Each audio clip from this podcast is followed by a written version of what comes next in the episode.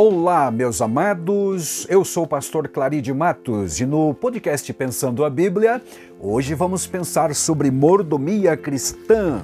Falaremos a respeito da responsabilidade que cada um filho de Deus tem na, na administração dos bens que não nos pertencem, dos bens que Deus tem colocado em nossas mãos. Que Ele o Espírito Santo nos ajude, nos abra o entendimento para a compreensão destas verdades escriturísticas maravilhosas e que todos possamos hoje realmente nos compenetrar dessa responsabilidade e fazermos a obra de Deus como ela deve ser feita efetivamente. Mordomia cristã. Eu gostaria de ler com você o que está em Gênesis 14, versos 17 a 20, que diz o seguinte: O rei de Sodoma saiu-lhe ao encontro, depois que voltou de ferir a Kedorlaomer e aos reis que estavam com ele, no vale de Savé, que é o, rei, que é o vale do rei. Melquisedeque, rei de Salém, trouxe pão e vinho, e este era sacerdote do Deus Altíssimo, e abençoou-o e disse: Bendito seja Abrão do Deus Altíssimo, o possuidor dos céus e da terra. E bendito seja o Altíssimo Deus, que entregou os teus inimigos nas tuas mãos e deu-lhe o dízimo de tudo. Aqui está o texto bíblico de Gênesis 14, versos 17 a 20, na versão Almeida Revista e Corrigida. Qual é a situação aqui? Qual é o contexto, meus amados? E por que esse texto fala de mordomia?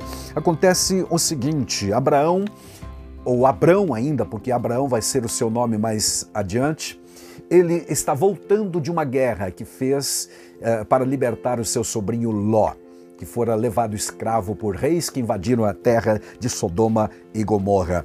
Ele está agora na altura da cidade de Jerusalém, no Vale de Cedron, porque alguns historiadores dizem que Vale de Savé, mencionado no versículo 17, e Vale do Rei é uma menção ao Vale de Cedron, ali ao leste de Jerusalém. Muito bem. Melquisedeque, portanto, rei de Salém, que é o um nome antigo para a cidade de Jerusalém, sai ao seu encontro, ao encontro do rei de Sodoma e também de Abraão, e lhe traz pão e vinho. Uh, certamente suprimentos para celebrar, comemorar e também alimentar alguns dos soldados, ou pelo menos todos eles. Afinal, de Abraão eram 318 soldados. O, o Melquisedeque aparece abruptamente na narrativa, você sabe disso, não tem, não tem indicação de onde ele veio, onde nasceu, quem era o seu pai, quem era sua mãe, apenas diz que ele era rei de Salém interpreta-se como rei de justiça, rei de paz e assim por diante, conforme as outras menções a este rei que aparece no Salmo 110, verso 4 e também a partir de Hebreus capítulo 7. Amados, o que importa para nossa nosso tema de hoje, ele era sacerdote do Deus Altíssimo, portanto, reconhecido por Abraão como sacerdote. E ele reconhece também o Abraão como servo do Deus Altíssimo. Deus Altíssimo é a tradução de El Elyon do hebraico. Realmente, o Altíssimo, no sentido de adjetivo absoluto. É, é, do, da qualidade que esse Deus possui. Ele é altíssimo, não existe mais ninguém acima dele.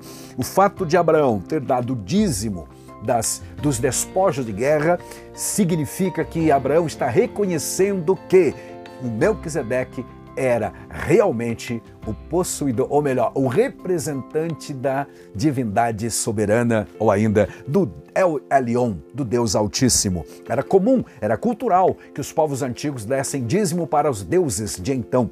E aqui o Abraão está nesta prática. Então, mais uma vez, vou ler o verso 20: Seja bendito Deus Altíssimo, quer dizer, glorificado, abençoado, bendito seja, santo e eterno seja o Deus Altíssimo que entregou os teus inimigos nas tuas mãos, disse ele literalmente para o Abraão, o Abrão.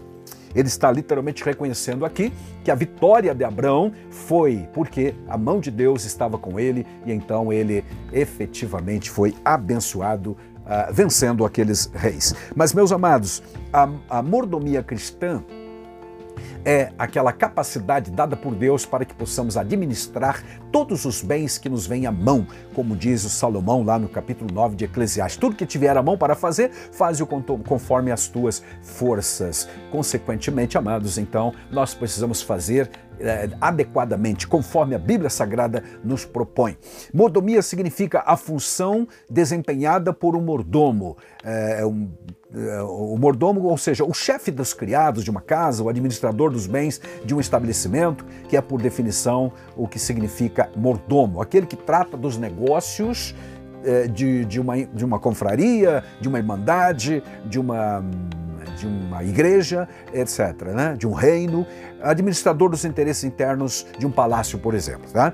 Então, amados, entendemos por conceituação de que mordomo é alguém que administra bens que não lhe pertencem. E aqui entra um dos grandes princípios da mordomia cristã, o fato de reconhecermos que tudo pertence a Deus, conforme lemos no Salmo 24 e também em Atos 17, 24.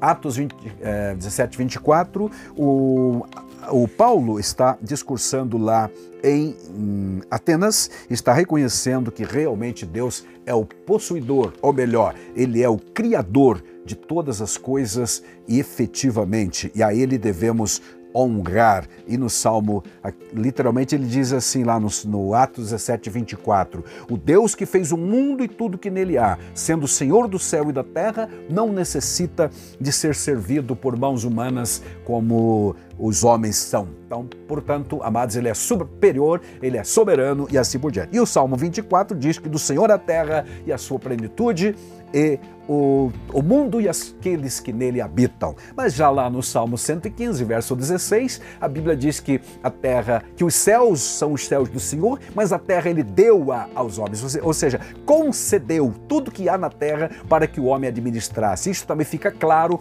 em Gênesis 1, 28, antes mesmo de criar o homem, Deus disse: façamos o homem a nossa imagem conforme nossa semelhança, tenha domínio sobre os, eh, os peixes do mar, animais, os, as aves do céu e os animais da terra. Portanto, Deus, aquilo que Deus criou, colocou a serviço e ainda aos cuidados do ser humano que fora criado à sua imagem e à sua semelhança. Fomos colocados nesta terra para sermos os administradores dos bens que Deus nos deu, de tudo que Deus criou. Isto é um grande privilégio. Mas e o que tem a ver Gênesis 14, 20, do 17 ao 20, com a mordomia cristã na nova aliança? Ah, pergunta alguém. É, foi lido esse texto, foi mencionado esse texto, meus amados, para dizer que realmente aqueles que atacam, por exemplo, que criticam e que acham que o dízimo na igreja, por exemplo, ou as ofertas, é uma coisa criada pelos homens e que não, não é mais obrigatório, que não precisa mais, e que era, essa, essa é uma imposição da lei, e porque tal e tal, é bom lembrar que Abraão, quando deu o dízimo para Melquisedeque, o, o sacerdote do Deus Altíssimo, o fez porque reconheceu o sacerdócio dele, não o sacerdócio levítico, porque isto só acontecerá uns 600 anos depois. Melquisedeque é de uma outra ordem e na Bíblia Sagrada ele aparece como tipo do Senhor Jesus Cristo. Por analogia, então, aleluia, nós temos em Jesus o nosso sumo sacerdote que está no céu, mas a sua igreja está aqui na terra. E aqui nós precisamos de recursos materiais para a sua manutenção. É por isso o motivo que nós também precisamos de contribuição. Se você folhear as páginas do Novo Testamento, vai encontrar nas epístolas, por exemplo, e também em Atos dos Apóstolos, aquele povo da igreja primitiva contribuindo eh, generosamente para a sustentação da igreja e também dos pobres que havia naquela circunstância cultural e temporal.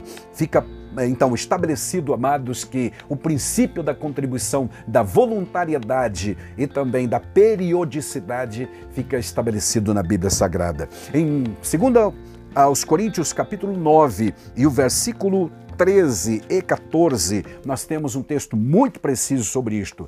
Diz Paulo: Vocês não sabem que os que prestam serviços sagrados se alimentam do próprio templo e que os que servem ao altar participam do que é oferecido sobre o altar? verso 13. Alguém vai dizer, mas isso aqui fala do, do sacerdócio levítico, nada tem a ver com a igreja. Para não haver dúvida, Paulo escreve no verso 14: Assim ordenou o Senhor que os que pregam o evangelho vivam do evangelho. Portanto, ele não está falando apenas do sacerdócio levítico. Evidentemente, o apóstolo estava falando originalmente do sacerdócio levítico. Se esse não era um princípio válido na nova aliança, então por que ele está usando esse, essa comparação, esse texto para comprovar, para validar a contribuição no Novo Testamento? Como viveria hoje um obreiro que fosse mantido por um crente que só esporadicamente resolve contribuir com os seus dízimos e com a sua oferta, inclusive determinando a porcentagem. Como viveria? É bom pensar nisso. Então, apesar de o Novo Testamento não ter nenhum versículo, nenhum texto que que realmente oriente efetivamente a prática do dízimo, também não condena a prática do dízimo em lugar nenhum. Aliás, Jesus até em Mateus 23, 23 reconheceu a prática do dízimo pelo menos entre os fariseus do Novo Testamento. Fica estabelecido, amados, que o princípio da contribuição generosa, proporcional e voluntária existe sim para a igreja da nova aliança e que há, conforme é, segundo aos Coríntios 8 e 9, quando Paulo fala de contribuições dadas pelos crentes assim de forma generosa, há bênçãos de Deus destinadas, prometidas àqueles que de coração o fazem para não para barganhar com Deus, não, esse seria o evangelho da prosperidade, mas para realmente suprir a necessidade de alguém. Deus que está vendo e conhece não vai ficar esquecido da vossa benevolência, como também escreveu o autor da carta aos Hebreus lá no capítulo 6. Em nome de Jesus, então, que o Senhor te abençoe grandemente. Eh, aleluia. E consigamos e prossigamos, aliás, contribuindo para a obra de Deus, porque ela precisa.